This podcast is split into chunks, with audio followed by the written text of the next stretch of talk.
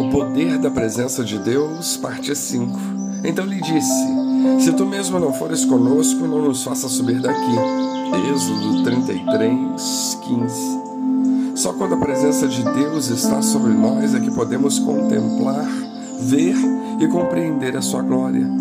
Quando Israel estava no deserto, Deus manifestava a sua presença a eles através de uma nuvem. E essa nuvem era a manifestação física do compromisso de Deus de estar com o seu povo. Ela descia e cobria o tabernáculo dia e noite. Ela agia como um guia para todas as iniciativas. Quando a nuvem se movia, eles se moviam. Quando parava, eles paravam. O povo não precisava de organizar reunião de comissões para tentar descobrir as orientações ou o futuro. Eles colocavam sua confiança na nuvem visível da presença de Deus.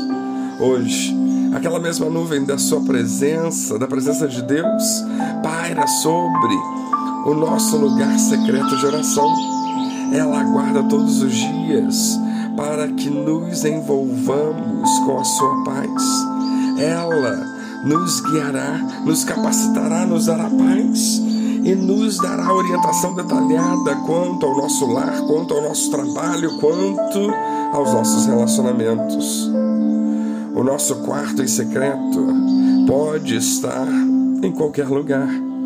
Às vezes embaixo do chuveiro, no ônibus, indo para o trabalho, enquanto aguardamos para ser substituídos em nosso trabalho, podemos nos fechar para tudo mais que existe e dizer: Senhor, agora temos meia hora, vamos, Jesus, eu te amo, eu te adoro. Vamos usar esses tempos estar em segredos com o Senhor. É maravilhoso nos prender a Deus, desenvolvendo uma vida de oração consistente, pois Deus promete que quando nos tornamos um servo que o busca, um servo de oração, a presença dele brota em nossa vida, fechando e abrindo portas, produzindo a ordem divina em torno das nossas vidas. Contudo, algo ainda maior do que isso acontecerá. A presença de Deus nos levará a uma revelação da sua glória. Há uma diferença entre a presença de Deus e a sua glória. A maioria dos cristãos conhecem a presença, as suas grandes obras em suas vidas, mas poucos conhecem a sua glória. Em Êxodo temos um vislumbre dessa diferença.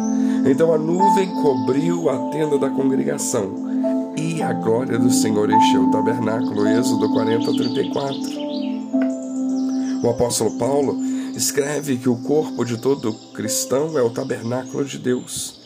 Não sabeis que sois tabernáculo de Deus e que o Espírito de Deus habita em vós? 1 Coríntios 3,16. Assim como os israelitas viviam sob a nuvem da presença de Deus, estamos constantemente embaixo da cobertura da graça de Deus. Porém, qual é a diferença entre contemplar a presença de Deus e contemplar a sua glória? Bom, o Senhor concedeu a Moisés uma revelação da sua glória.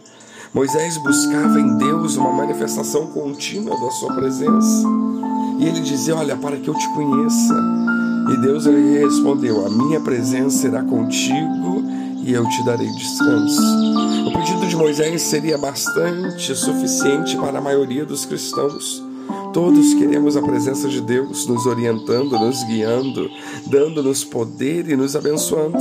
Em verdade, o que mais que um crente poderia querer? Mas possuir a segurança quanto à presença de Deus não era suficiente para Moisés. Ele sabia que havia mais, e aí ele suplicou: Rogo-te que me mostres a tua glória. Lá no versículo 18. E Deus mostrou a sua glória para Moisés, mas ela não apareceu numa nuvem luminosa ou em uma demonstração de poder do tipo de fazer tremer a terra. Não.